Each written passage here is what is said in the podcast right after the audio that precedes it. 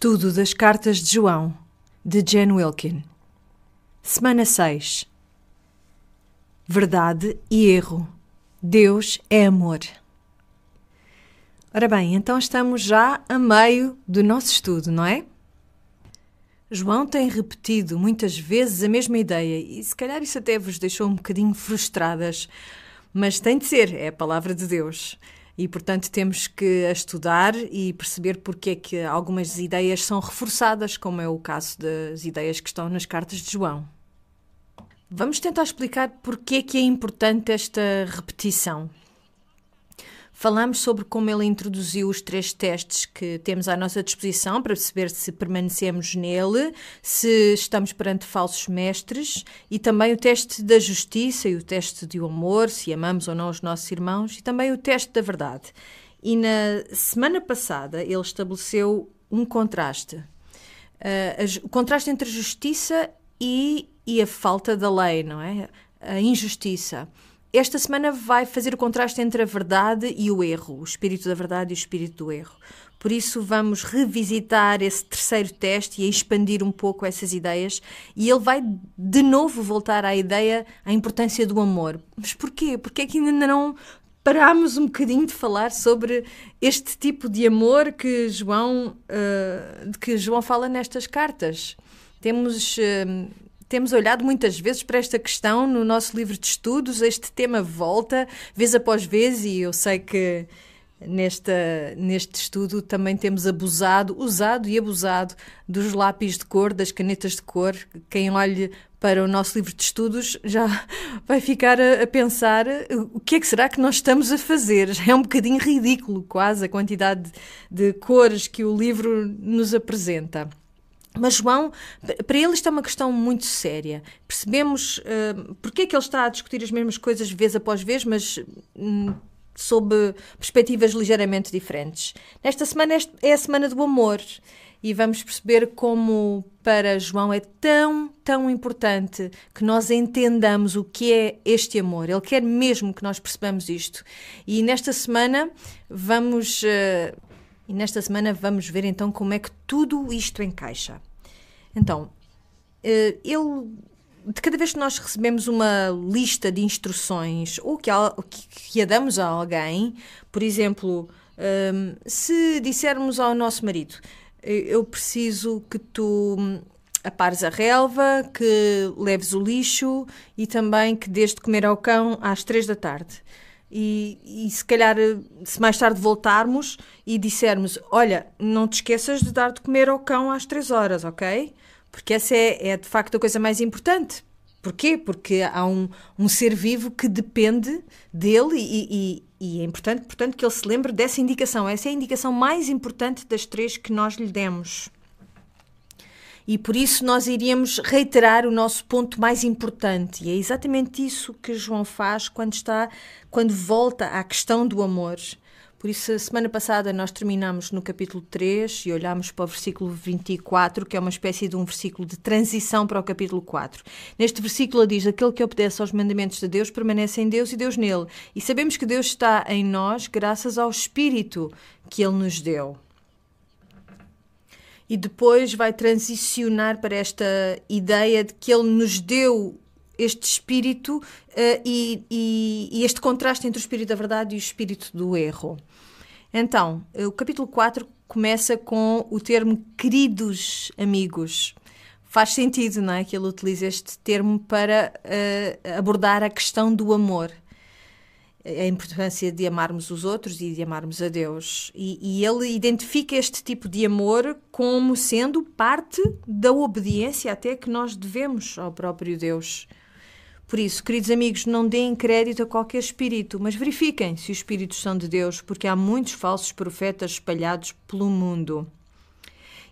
Portanto, ele diz: não acreditem em todos os espíritos, mas testem os espíritos das pessoas que se aproximam de vós. Eu, eu acho que hum, há, há uma questão importante que dificulta o diagnóstico de quem é um verdadeiro mestre ou um falso mestre, porque de facto reconheçamos que há gente que é muito convincente nos seus argumentos, não é? Portanto, quando ouvimos alguém falar, por exemplo, se é uma pessoa muito carismática, é um termo que usamos uh, frequentemente. Este, esta palavra carismática vem do espírito desse, dessa comunicação. Na verdade, quando nós utilizamos esse termo, comumente não nos estamos a referir a, nenhum espírito em específico. Podemos dizer isto acerca de um candidato presidencial ou acerca de qualquer pessoa que tenha um púlpito. Dizemos que é uma pessoa com uma personalidade magnética ou, ou com muito carisma naquilo que faz, na maneira como transmite a sua mensagem. É isso que nós queremos dizer. É o significado por trás da palavra carismático. É com muito espírito. E João está a apontar-nos para esta ideia. Não, não se deixem enganar por esta impressão de que alguém está a comunicar pelo Espírito Santo, quando até pode ser que eles tenham o espírito do Anticristo. Eles estão a dizer coisas e dizem coisas com tanta autoridade e tanto vigor que é fácil confundir isto com o espírito da verdade. Por isso eu penso como.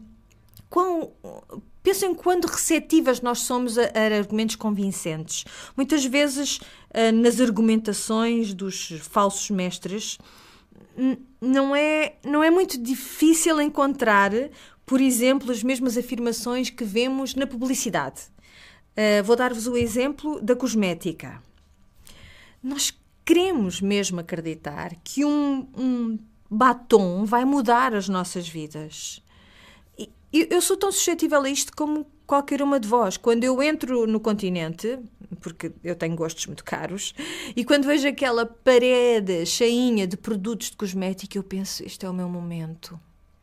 Eu vou sair daqui mudada e todas aquelas coisas que eles dizem que vai fazer com que tu pareças mais nova e que a tua, tua face vai brilhar e que vai destacar os teus malares e enfim, seja lá o que for que eles dizem e, e tu dizes sim, sim, eu acho mesmo que é isso que vai acontecer se eu comprar este batom. Não há nada de novo neste discurso, pois não, nem, nem nos produtos que eles nos oferecem, mas eles fazem com que pareça que vai mudar alguma coisa na nossa vida, que isto vai ser uma solução rápida e eficaz. É, é o mesmo tipo de mensagem que nós ouvimos de um falso mestre, que há uma maneira mais fácil de chegares ao teu objetivo, que há um, uma magia, um, qualquer processo mais fácil de chegar à transformação. E isto é, é muito parecido com aquilo que os gnósticos diziam. Eles diziam: há uma maneira mística pela qual tu podes ligar-te a Deus e o teu corpo físico é uma coisa que está quebrada e tem e tem eh, está contaminado. Por isso não se trata do teu corpo físico, tem tudo a ver é com o teu espírito. Este, alguns gnósticos até acreditavam que porque o, porque o corpo era uma coisa má, era uma coisa maléfica até, então não importava aquilo que nós fazíamos com o corpo. Faz aquilo que te der na veneta, porque, na verdade, o que interessa é a tua vida interior. Isto parece-vos bem? Parece muito bem ao homem caído. Parece um modo fácil de sermos espirituais, sem termos de obedecer a nenhum mandamento de Deus, sem termos de nos aproximar mais da verdade. Por isso, vejam o que João quer dizer a seguir, no versículo 2. É assim que podem reconhecer, novamente, esta ligação com o verbo conhecer do gnosticismo, se alguém tem o Espírito de Deus. Todo aquele que confessar que Jesus Cristo se fez homem, se fez homem, portanto, veio na carne, é de Deus. Mas tudo aquilo que não confessa isto acerca de Jesus não é de Deus. Este é o espírito do anticristo de quem ouviram dizer que havia de vir. Pois bem, ele já está no mundo. Por isso, repararam nesta distinção que ele faz em relação àquilo que é o ensino do falso mestre. Este espírito do anticristo diz que Jesus Cristo não veio na carne, não veio como verdadeiro homem, não tinha um corpo físico. E por isso que, que os gnósticos diziam era que este Espírito de Deus desceu sobre o homem por um período de tempo e depois voltou para o céu. Mas na verdade não era o Deus encarnado. Porquê que isto é importante para nós? Porquê que não podemos dizer, ah, pronto, isto é um detalhe, também não é assim tão importante? Bem, tem havido vários concílios ao longo da história da Igreja. Por exemplo, o concílio de Calcedónia, que aconteceu no, no ano de 451 da nossa era, tinha exatamente esta principal preocupação: determinar se o que as escrituras diziam era que Jesus veio na carne ou não. Eles quiseram perceber, ouvir e decidir sobre se ele era de facto todo homem, 100% homem. Eles disseram sim, sim, de facto é. Esse concílio confirmou essa ideia. E porquê que isto é importante e relevante para nós? É que se Jesus não era verdadeiramente homem, não era completamente homem, não veio na carne, então ele não era um substituto aceitável para a expiação dos nossos pecados. Primeiro que tudo, o registro indica que ele era completamente homem. Ele ficava com fome, ficava cansado, sofreu, morreu, todas estas coisas. Mas ele não seria, de facto, um substituto aceitável para o nosso pecado se ele não fosse tão humano como nós somos. Porquê que tu és uma pecadora? Por causa de Adão, lembram-se da história?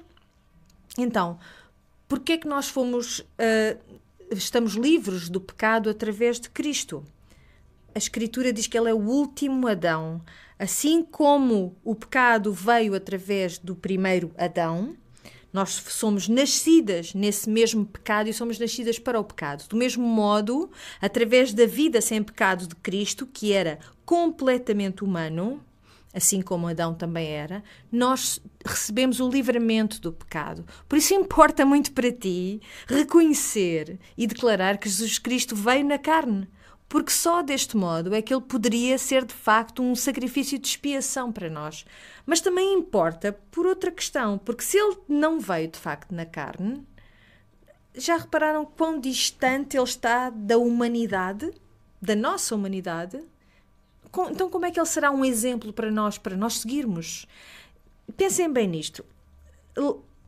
Aqui há uns anos havia umas pulseiras que, que tinham esta pergunta: O que é que Jesus faria? Lembram-se disso? Muitas de nós usámos essas pulseiras. E, e, e, era uma pergunta importante uh, para respondermos, mas a questão é: ao fim de um certo tempo, aquilo acabava por ser quase um empecilho a nós entendermos a humanidade de Jesus, porque Jesus parecia tão distante de nós, eu, eu, sei lá o que é que Jesus faria. Então, ele era capaz de andar sobre a água, provavelmente não faria o mesmo que eu faço. Eu não consigo fazer o que Jesus faria, por isso era frustrante para algumas de nós esta pergunta. Um, e é aí que nós começamos a pensar nisto. Ora bem, ele era completamente Deus e tu não és completamente Deus, nós, nós sabemos isso e não vais ser capaz de fazer as coisas do mesmo modo como Jesus as fez, porque ele era simultaneamente homem e simultaneamente Deus e tu não és simultaneamente Deus e homem, és apenas homem ou mulher. Mas na sua humanidade, ele de facto deixou-nos um exemplo uh, que nós temos de seguir. Nós temos de o seguir e fazer como ele fez. Por isso, de cada vez que nos afastamos desta ideia de que ele veio na carne e pensamos nele como um Deus-homem, nós acabamos por nos afastar desta responsabilidade em sermos como ele. Porque como é que eu posso ser como alguém que tem poderes miraculosos? Há muitas maneiras através das quais tu podes parecer-te com ela. Há muitas coisas, uh, muitas características de Jesus que tu podes tentar imitar. Na nossa cultura, a nossa tendência é estabelecermos objetivos e tentarmos lá chegar e dizermos a nós mesmos: ah, eu vou tentar uh, conseguir atingir este alvo. E se eu chego a este alvo, o que é que acontece? Imaginemos, por exemplo, que o teu objetivo era seres promovida no trabalho. E depois, se de facto és promovida, como é? Sentes-te otimamente, não é? Achas que és maravilhosa e começas a pensar em como tu és maravilhosa, ou então não alcanças o teu objetivo e o que é que acontece? Eu sou horrível, sou patética, nunca vou conseguir atingir estes objetivos da minha vida, nunca vou melhorar. Portanto, este, este tipo de exercício não serve muito bem o propósito de nós percebermos o que é imitar a Cristo ou, ou, nos orgulhamos de nós mesmas ou estamos completamente esmagadas pela nossa incompetência. Por isso eu não estou a falar de estabelecer objetivos no que diz respeito à tua fé. Eu estou a falar de tu teres um padrão, um padrão de santidade, que é a vida de Cristo. E isso é uma coisa completamente diferente, porque o que isto quer dizer é que eu vivo do modo como Jesus viveu e eu comparo-me ao modo como Jesus viveu, como Tiago diz, é como olhar para um espelho, não é? E vou fazendo ajustes de modo a assemelhar-me mais à imagem de Cristo. Será que alguma vez nos tornamos iguais a Ele? Não, é um padrão que, que não conseguimos atingir, mas é, é, algo que está lá sempre, que está lá sempre a, a indicar-te o caminho, a dizer-te por onde deves seguir. E mesmo que tu falhes, nunca sentes que estás completamente excluída do processo. É, é, é só pedir ao Senhor que te dê graça para o próximo passo que tu tens de dar. Por isso, quando nós dizemos, ah, ele era Deus, sim, ele, e, e, tinha um aspecto de ser homem, com certeza, e tinha características de homem, mas quando fazemos isto, o que nós pretendemos mesmo fazer é dar-nos uma desculpa para não querermos, nem sequer tentarmos ser como ele. Mas a Escritura diz que ele era completamente humano e por causa disso ele pôde identificar-se conosco.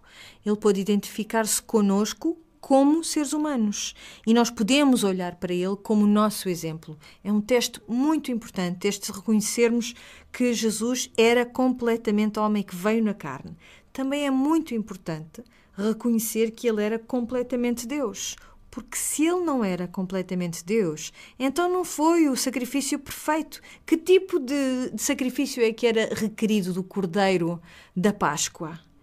Ele tinha que ser sem mácula, sem, sem nenhum defeito. E porque ele é de facto Deus e, e se manteve livre de pecado durante todo o tempo que esteve aqui conosco, durante esses 33 anos da sua existência aqui, ele tornou-se no sacrifício perfeito. Ele tem de ser completamente homem e completamente Deus. No versículo 4 diz assim: Meus filhos, e, e prestem atenção porque os pronomes são importantes e há uma ênfase nos pronomes que talvez não tenha sido evidente para vós quando fizeram, uh, quando responderam às perguntas do nosso caderno de estudos. Diz: Meus filhos, vocês são de Deus e venceram os falsos profetas, porque aquele que vive em vocês é mais forte do que aquele que está nos que são do mundo. Por que é importante o uso destes pronomes? Aqueles que têm o espírito do anticristo são aqueles que estão no mundo. Nós já conseguimos superar estes espíritos uh, do, do anticristo porque é maior aquele que está em nós do que aquele que está no mundo, do que o anticristo. Isto são boas notícias, porque na semana passada nós percebemos que aquele que está em nós também é maior do que o quê? Do que os nossos corações que nos condenam. Lembram-se disso? Ele é maior do que os nossos corações. E esta semana vamos perceber que ele é maior do que aqueles que têm o espírito do anticristo. Como é que nós vamos conseguir vencer estes falsos profetas? Vamos conseguir vencer os falsos profetas por causa do espírito que está em nós e que nos aponta para a verdade daquilo que a Escritura testifica. E já vamos ver um pouco mais o que isto quer dizer no versículo diz, diz eles, ou seja, os que têm o espírito do anticristo, pertencem ao mundo, por isso falam à maneira do mundo e o mundo dá-lhes ouvidos. Mas nós pertencemos a Deus. Quem conhecer a Deus escuta-nos, quem não pertencer a Deus não nos ouve. É assim que podemos distinguir entre o espírito da verdade e o espírito do erro. Então, no versículo 5 fala na, naqueles que são do mundo e que falam de uma perspectiva mundana, uma perspectiva que pertence ao mundo, e o mundo escuta-os. Por isso, uma das coisas das quais nós podemos estar certas acerca de um falso mestre é que ele terá um séquito ávido, um, uma quantidade de seguidores que querem ouvir o que eles têm para dizer. Sim, é verdade que na igreja também há pessoas que têm seguidores ávidos, têm alguém que quer ouvir o que eles têm para dizer e de vez em quando aparecem pessoas que são parte da igreja que de facto se destacam das outras. Alguém que conseguiu chegar, vamos dizer, à Hollywood cristã, talvez tenha sido um falso mestre, pensam alguns, porque não é suposto sermos odiados neste mundo, não é suposto sermos rejeitados neste mundo. Sim, é suposto sermos rejeitados pelo mundo, mas não pela própria Igreja. Se somos aprovados pela Igreja, pelos outros crentes, não, não quer dizer que sejamos falsos mestres. Por isso, irá acontecer muitas vezes que alguém ganha notoriedade porque estão a pregar pelas, e estão a ensinar pelas razões certas. É uma, estão a trazer uma chamada para voltarmos à nossa fé ortodoxa e, e, isso ressoa nos nossos corações e atrai as pessoas de fé. Por isso, não podemos dizer que só porque alguém é popular, essa pessoa está a ensinar em erro. Temos que escutar, de facto, qual é a mensagem que essas pessoas trazem. E aqui o que diz é, é que eles falam à maneira do mundo, ou seja, aquilo que eles dizem é muito apelativo para a mentalidade do mundo. Há uma maneira mágica, há um atalho. 30 dias para XYZ. Se disseres esta oração, isto vai acontecer. Percebem aquilo que eu estou a falar? Estou a falar de quando vos trazem fórmulas mágicas para atingirem os vossos objetivos. Coisas que não estão alinhadas com aquilo que nós sabemos que é verdade, mas que são muito apelativas. Atraem muito as pessoas que vêm de, do mundo e que têm a perspectiva do mundo e que colocam a si mesmas estas perguntas quando ouvem estes ensinos. Como é que eu posso beneficiar disto? Por isso, João diz: eles são do mundo. No versículo 6 diz: Mas nós pertencemos a Deus. Nós quem? É o nós que se refere aos de, do primeiro capítulo desta carta, da primeira carta de João, do versículo 1 ao versículo 4. Aqueles que testificaram em primeira mão, que viram, que tocaram, que escutaram o próprio Jesus. Nós, os apóstolos. Mas eu, eu não conheço João, eu não conheço a, a, a Mateus, eu não conheço a Pedro. Será que não conhecemos? Será que não temos o seu testemunho aqui mesmo perante nós? Como é que nós podemos discernir entre o espírito do Anticristo e o espírito do Senhor? Nós apelamos ao testemunho apostólico como ele é visto nas Escrituras, como ele é retratado nas Escrituras. Temos que saber aquilo que a Bíblia nos diz acerca de quem Jesus é, acerca da encarnação, o que era esta encarnação, que mensagens é que o, o mundo nos traz e que mensagens é que o Senhor nos traz. E se não sabemos, não sabemos discernir, então vamos ser como o resto do mundo e vamos perguntar: ah, mas que benefícios é que isto me traz a mim? E não há nada mais contrário àquilo que é o testemunho apostólico do que esta pergunta: que benefícios é que isto me traz a mim? Porque estamos a falar do amor agape. Vamos olhar para esse amor na próxima secção como o exato oposto dessa pergunta: o que é que eu posso beneficiar? O amor agape é o quê? O amor agape coloca esta pergunta: como é que eu me posso afastar disto completamente e tornar esta questão uh, em algo que diz respeito a outra pessoa, a outra pessoa diferente de mim. Não é um sentimento, é um ato determinado da vontade. É esse tipo de amor que o Senhor tem por nós. Este amor do, do sacrifício do eu, que coloca os outros acima de nós mesmos. É disso que ele vai falar a seguir. Olhem para o versículo 7 mais uma vez começa com um termo carinhoso, queridos, queridos amigos, conforme introduz esta ideia do que é ser amado e chamarmos aos outros amados. Queridos amigos, amemo-nos uns aos outros. E esta frase vai ser repetida três vezes nesta porção, no versículo 11 e no versículo 12 também. Queridos amigos, amemo-nos uns aos outros porque o amor vem de Deus. Todo aquele que ama nasceu de Deus e conhece-o. Vejam aquilo que ele diz. Ele diz: Amemos-nos uns aos outros porque o amor vem de Deus. E esta frase, o amor vem de Deus, é literalmente o agape, o amor, é de Deus, vem de Deus. Este tipo de amor que não considera o ego, mas os outros, esse amor vem diretamente de Deus, origina de Deus, emana de Deus é completamente diferente do tipo de amor que o mundo conhece. O tipo de amor que nós conhecemos é o amor filéu, é o amor fraternal. E é o tipo de amor que, mesmo na sua forma mais pura, é baseado na necessidade. É, é, é um amor completamente humano e o amor humano está completamente baseado em mim e na necessidade. Porquê? Porque nós somos seres necessitados, não é? Temos muitas necessidades. E nós não temos necessidades porque somos pecaminosos. Há muitas necessidades que nós temos que não têm origem no pecado. Mas nós tínhamos necessidades, por exemplo, antes mesmo da queda, não é? O sétimo dia da criação é o quê? É o descanso e nós precisávamos também de descanso. Deus providenciou comida, por isso precisávamos de comer.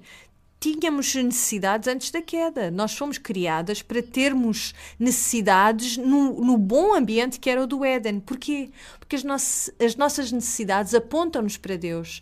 Nos nossos relacionamentos uns com os outros, nós não compreendemos como é que podemos amar sem basear esse amor em algum tipo de necessidade mesmo nas relações, nos relacionamentos mais puros, por exemplo, de pai para filho, aquela que é suposto uh, indicar-nos até o tipo de amor que o Senhor tem por nós, certo? Se nós nos conseguirmos aproximar de um amor uh, altruísta, uh, eu acho que é através da experiência de, de, da paternidade. E se há pessoas que são mães a ouvir-nos, ou, ou, se há crianças até a ouvir-nos, sabemos que algum nível, em algum momento, nós precisamos de algo da outra pessoa. Eu quero dar o que é bom ao meu filho, mas se eu soubesse que depois de 18, 18 anos de dádiva constante da minha parte, uh, de, de lhe providenciar as melhores coisas, se ele decidisse sair pela porta fora sem sequer dizer obrigada, isso iria partir-me o coração e eu iria ficar muito ressentida e iria arrepender-me de lhe ter dado o que, o que lhe dei. Estaria, ficaria com certeza destruída por esse, por esse abandono. Por isso, mesmo nos relacionamentos mais puros, nós temos necessidades que queremos que sejam satisfeitas. Não é esse tipo de amor que o Pai tem por nós. O tipo de amor que o Pai tem por nós pede que nós mostremos uns aos outros esse amor. E esse amor não pede nada em troca. É um amor sobrenatural e é uma dádiva de Deus àqueles nos quais ele permanece. Vemos que este amor, este agape, é de Deus e, como João diz, quem quer que seja que é nascido de Deus demonstra este tipo de amor.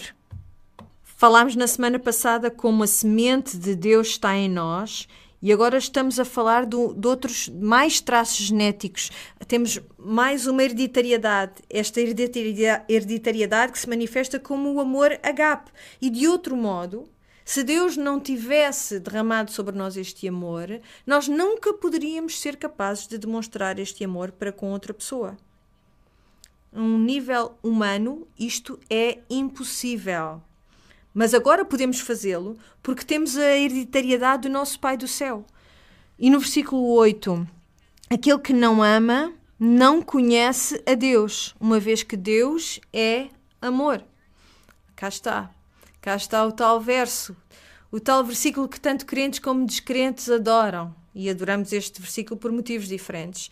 Porque é que as pessoas que nem sequer são crentes gostam tanto deste amor e estão sempre a citá-lo? porque querem que o que isto queira dizer é Deus é isto, portanto não é aquilo. E o que é que é o aquilo? Eu quero que Deus seja um Deus de amor, não quero que Deus seja um Deus de ira. Pois é, justiça. Eu não quero que seja esse Deus, porque na mentalidade do descrente ele não consegue perceber como é que um Deus pode ser ao mesmo tempo amoroso e também que tenha ira. Nós falamos sobre os atributos de Deus já várias vezes. E nós sabemos que Deus é um Deus de ira. Ira para com todo o pecado, todo tipo de pecado. Deus odeia o pecado. Por isso, é, é, é bem certo, é justo que ele tenha ira para com o pecado.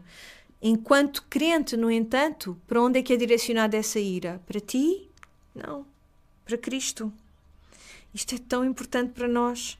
É por isso que nós podemos celebrar o facto de que Deus é amor e que a ira de Deus já não está direcionada para nós, porque o Senhor Jesus é que veio para receber a ira de Deus no nosso lugar sendo completamente humano.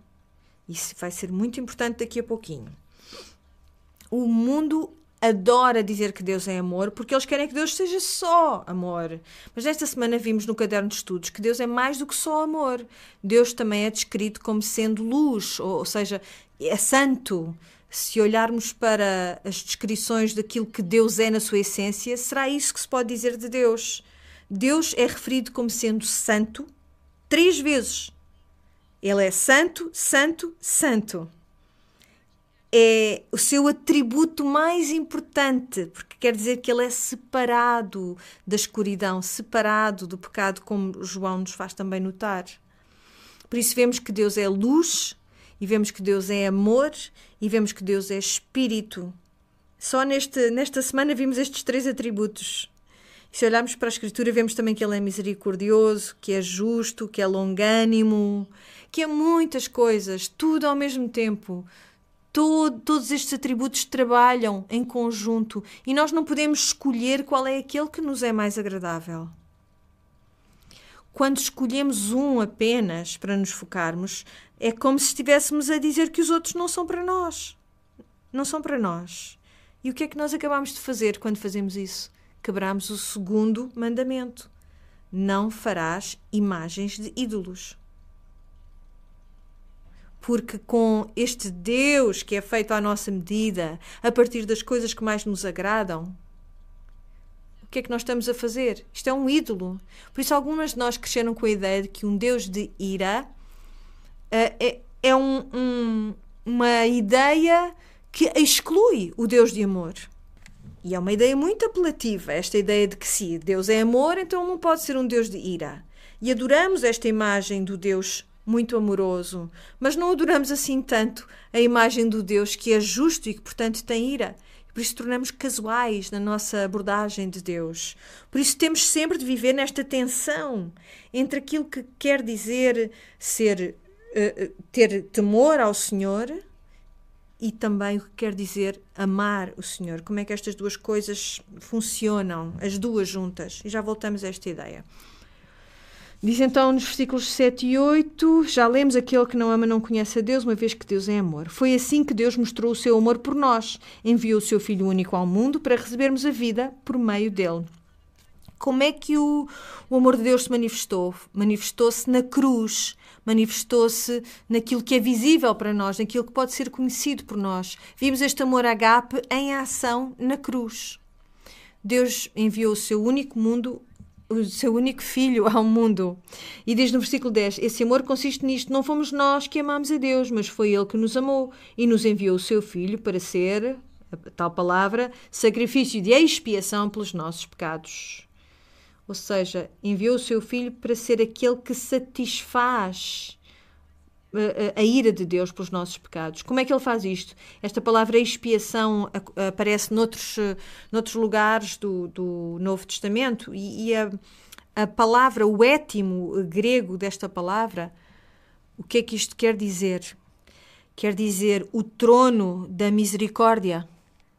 Lembram-se eh, de falarmos sobre o trono de misericórdia noutros estudos? Sobre, por exemplo, como o, os sacerdotes tinham que trazer a cada ano o, o sangue do sacrifício e salpicá-lo no trono da misericórdia para expiar os pecados do povo. Jesus é o nosso trono da misericórdia na carne. Alguma vez ouviram a palavra, a palavra parábola do fariseu e do cobrador de impostos, aquela em que o fariseu estava a orar no templo e dizia: Ai, obrigado, meu Deus, por não me fizeste um pecador.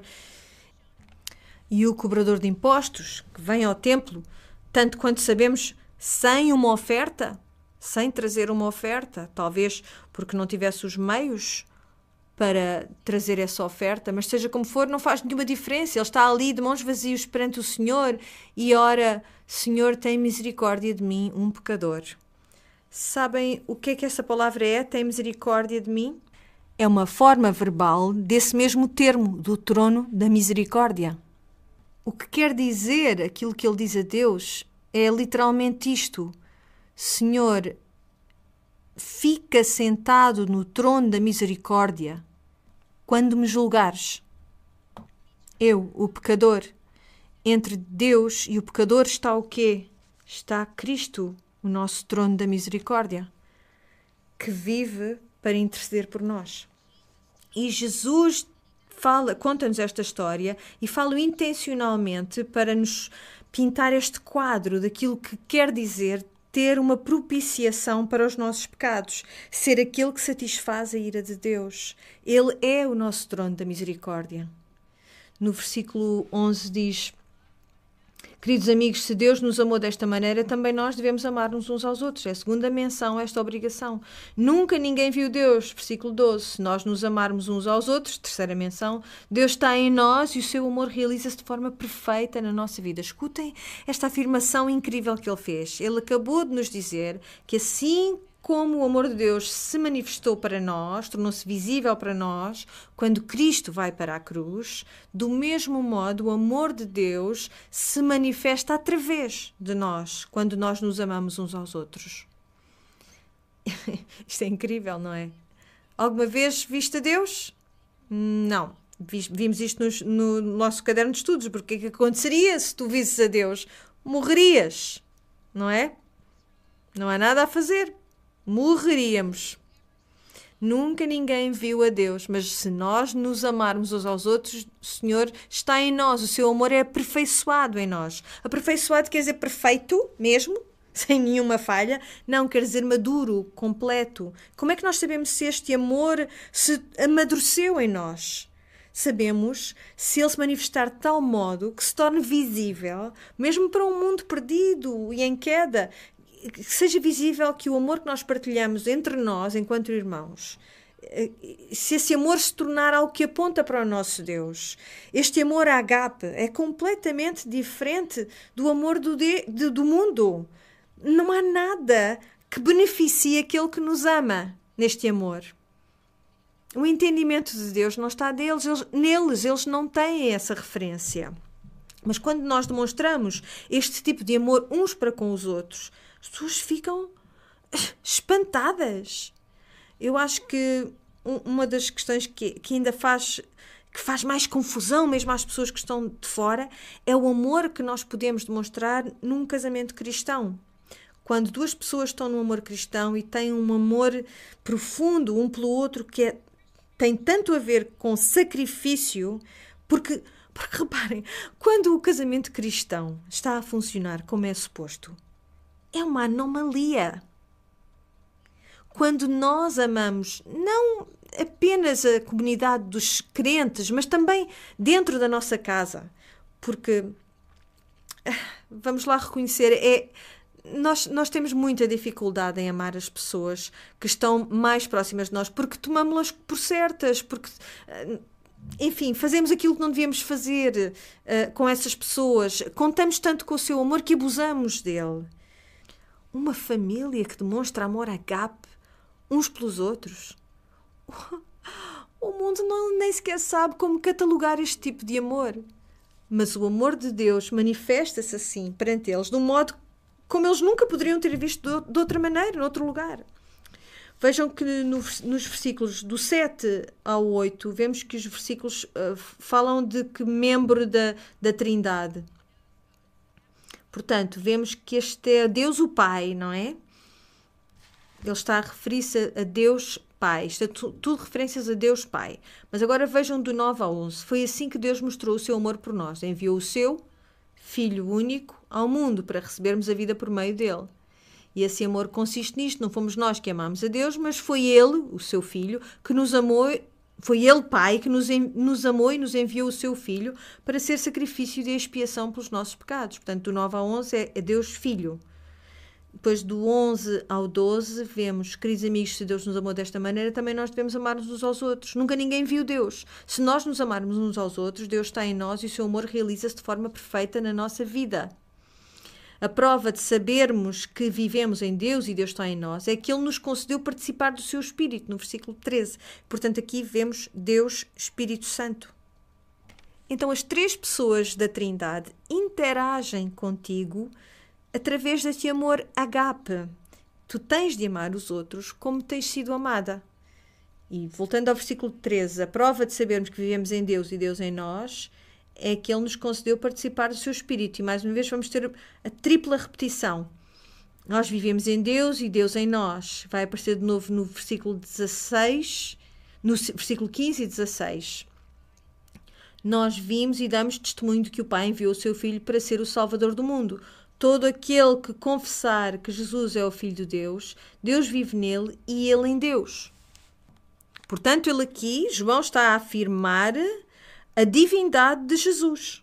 Temos também a terceira repetição: Deus vive nele e ele em Deus.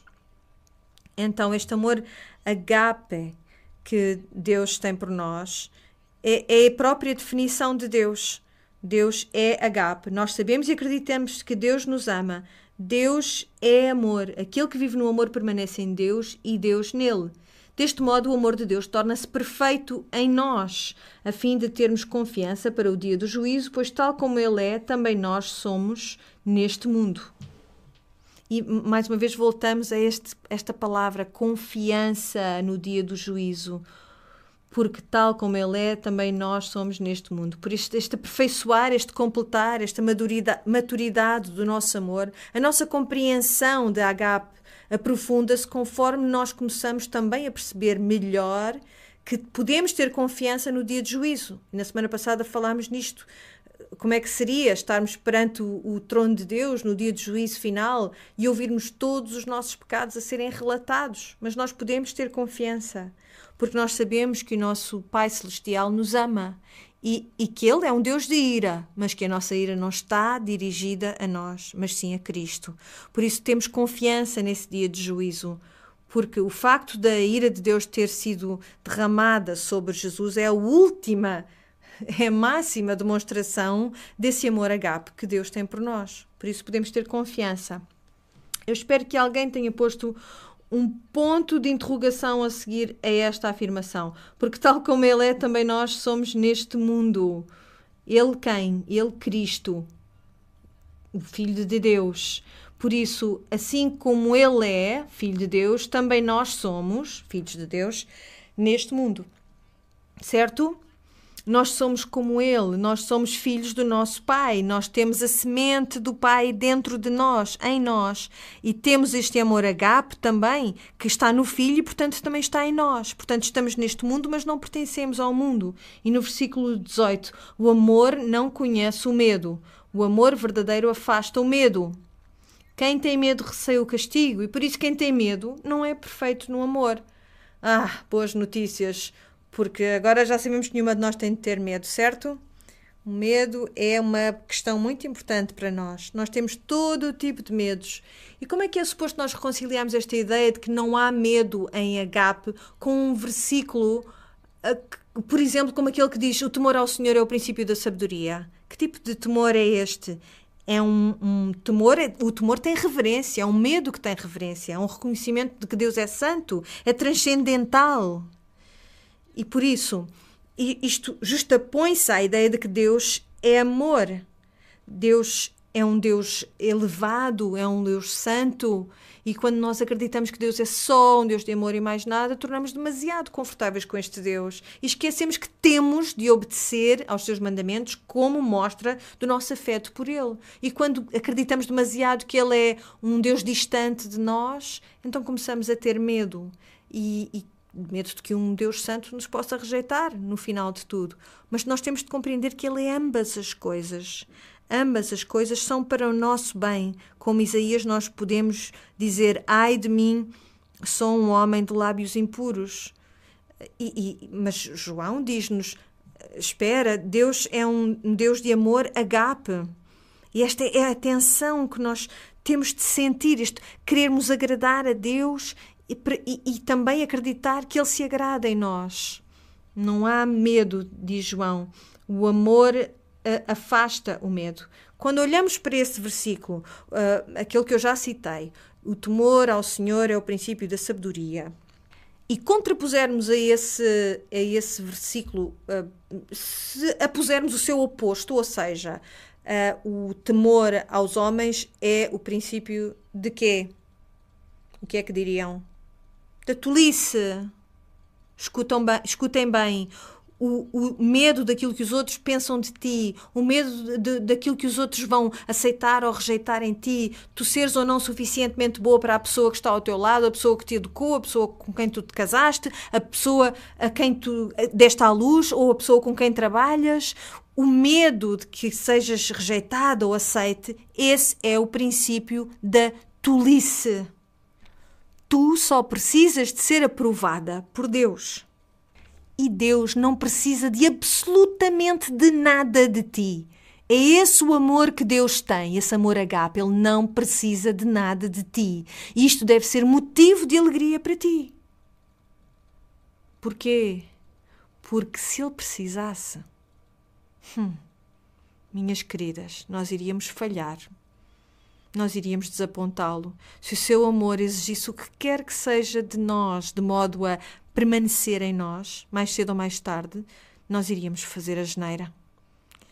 A grande segurança, a confiança na nossa salvação, esta confiança que nós podemos ter perante o trono é de que o seu amor não depende de nenhum modo de nada daquilo que eu faça. Ele derrama esse amor de acordo com o seu prazer, o seu desejo. Não tem nada a ver com aquilo que tu faças o amor a agape afasta todo o medo, porque quando temos este amor, nós começamos a compreender que não se trata daquilo que eu lhe possa dar a Deus. Nunca foi acerca daquilo que eu posso dar a Deus, nem nunca poderia ser. Graças a Deus, aleluia! Porque o medo tem a ver com o castigo. E quem receia o castigo, diz João, quem tem medo não é perfeito no amor.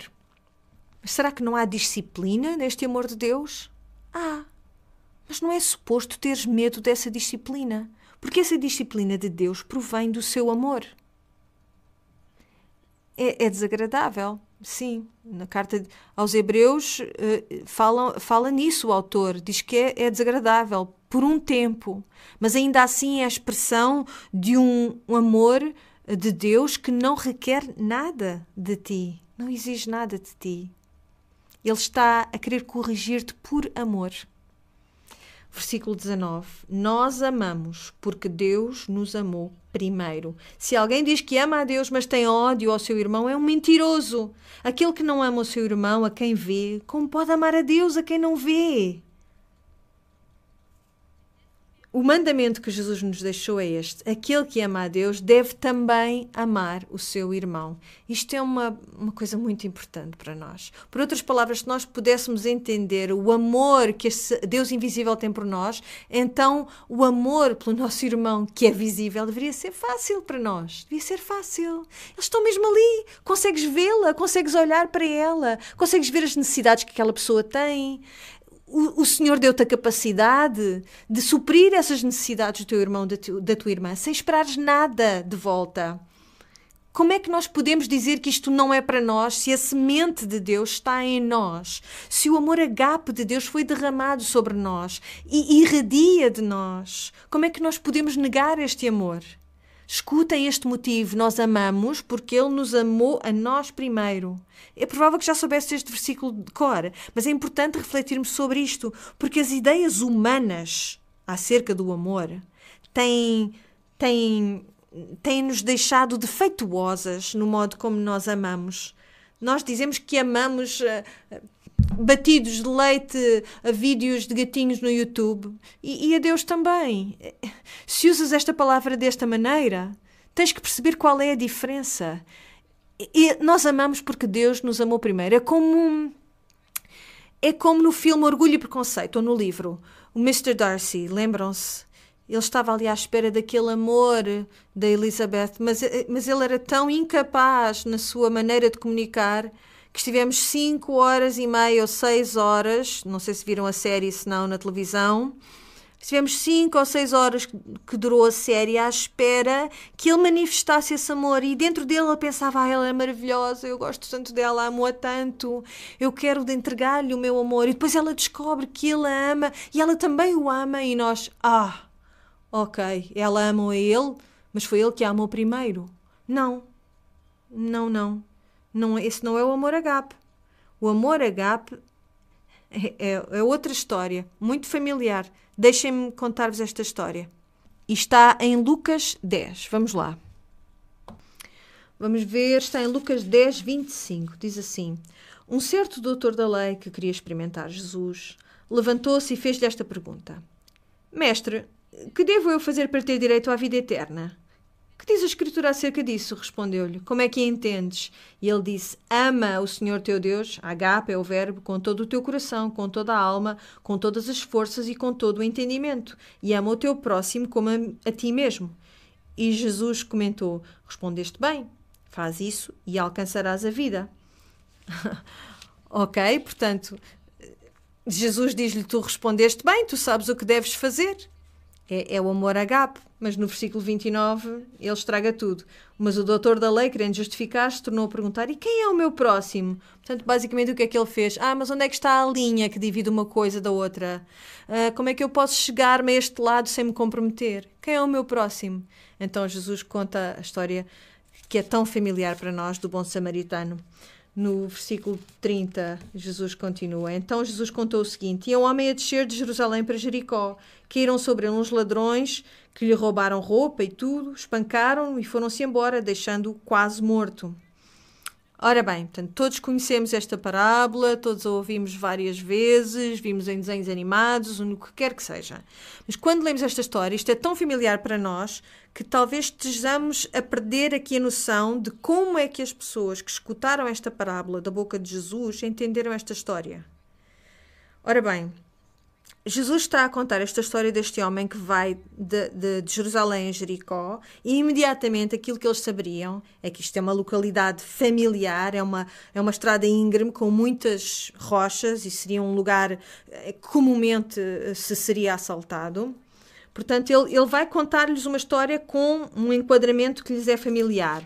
Porque é que este homem estava em Jerusalém? Porque é que as pessoas iam a Jerusalém e depois voltavam para as suas terras? Porquê? Para uma das festas, para irem adorar no templo, para irem oferecer o seu sacrifício e depois voltavam para as suas terras. E esta é a imagem que Jesus está a contar aqui. Portanto, quando pensamos neste homem que foi espancado eh, pelos eh, ladrões, o que é que eles pensariam? Ah, ele está a falar de um judeu. Mas diz: um homem ia a descer de Jerusalém para Jericó, seguiram sobre ele uns ladrões que lhe roubaram roupa e tudo, espancaram-no e foram embora, deixando-o quase morto que é que vocês acham que iria acontecer se ninguém ajudar, eh, se ninguém ajudasse este homem? Será que ele continua para sempre quase morto? Não, chegaria ao ponto em que morreria, não é? Portanto, vemos qual é a, trajetória. Ou alguém intervém, ou então ele está como morto. Está numa vala.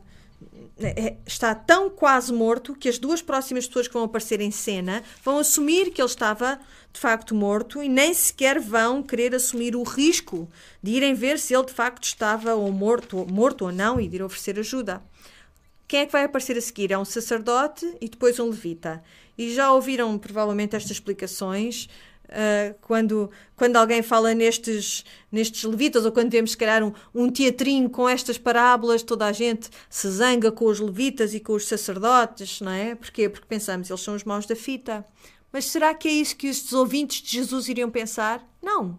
Eles ouviriam o número um na tua estrutura social e o número dois na tua estrutura social vão passar por este homem, olhar para ele e não vão ajudar. E porque é que o, o sacerdote e o levita estavam na mesma estrada?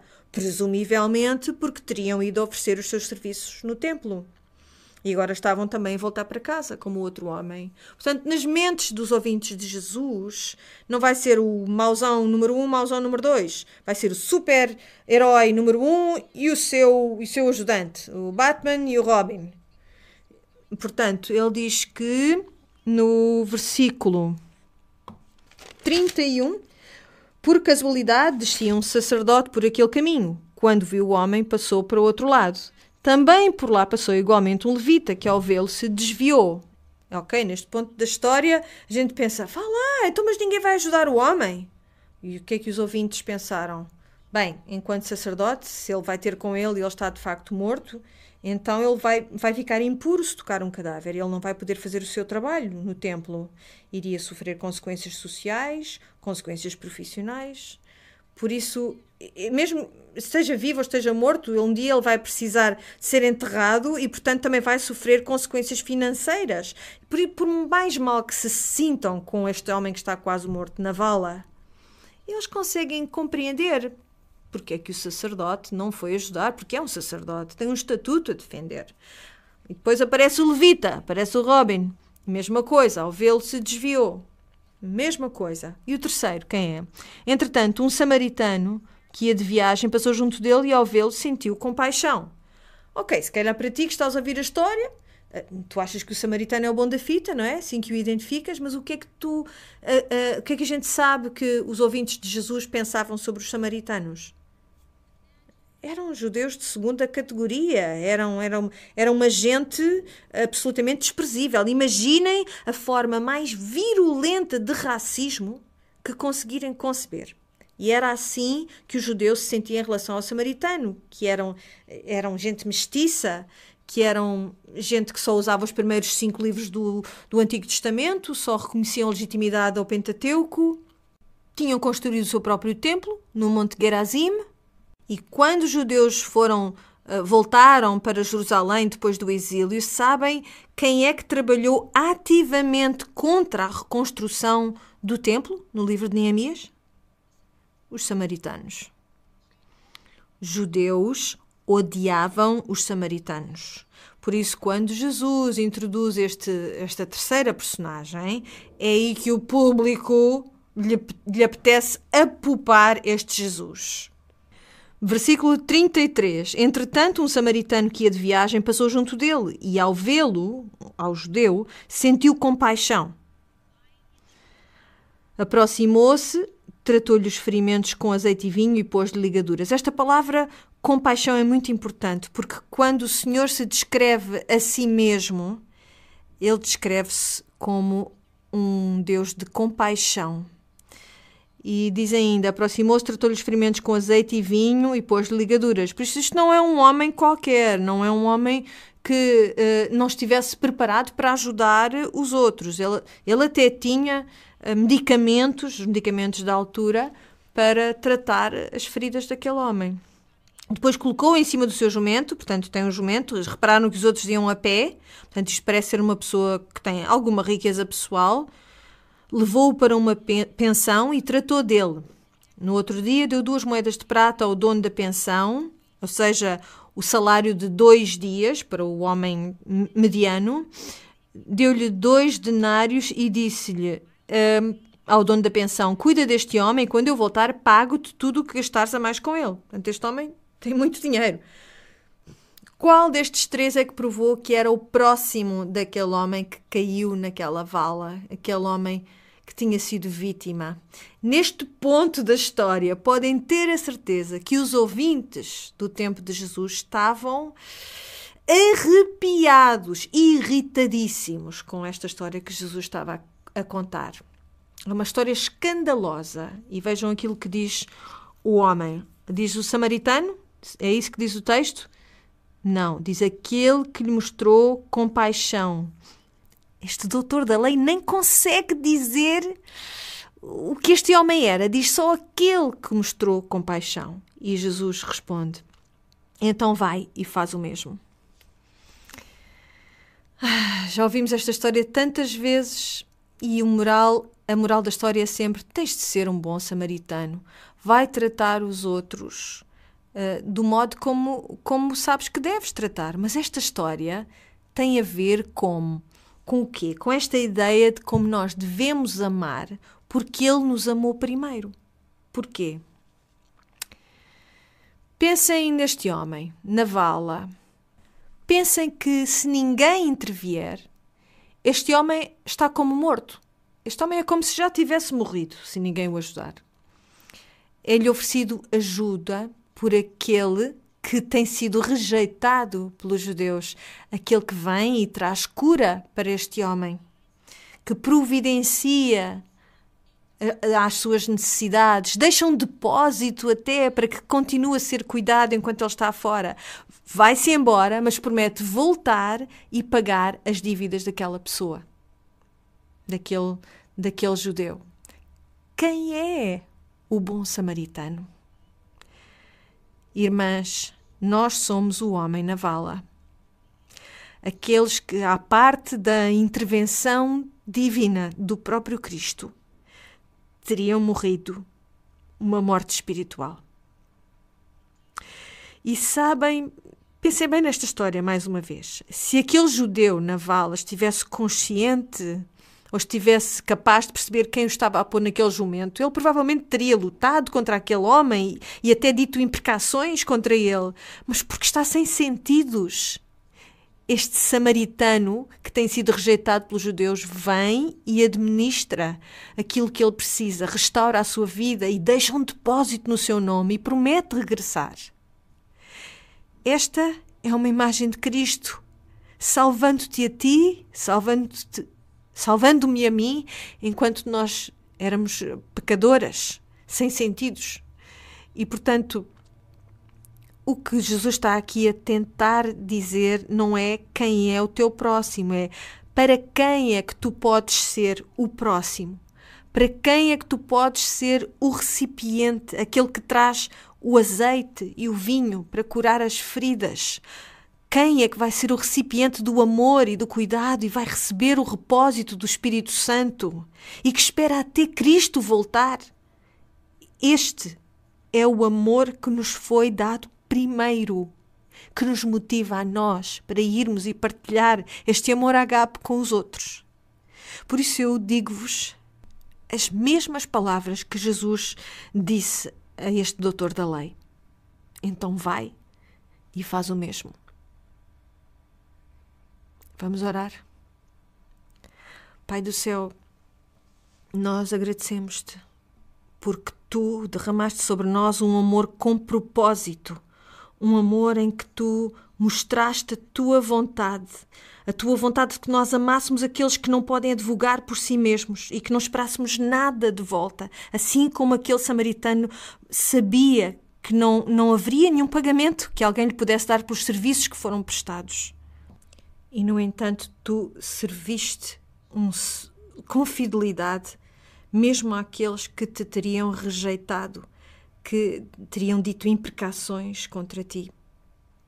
Senhor, tu salvaste-nos da morte certa e tu restauraste-nos a vida com tanto amor. Senhor, escreve esse amor nos nossos corações para que nós pudéssemos, para que nós possamos sair e manifestar este amor agape entre os crentes e também num mundo que está perdido. Senhor, que esse amor possa ser manifesto em nós no nome de Jesus.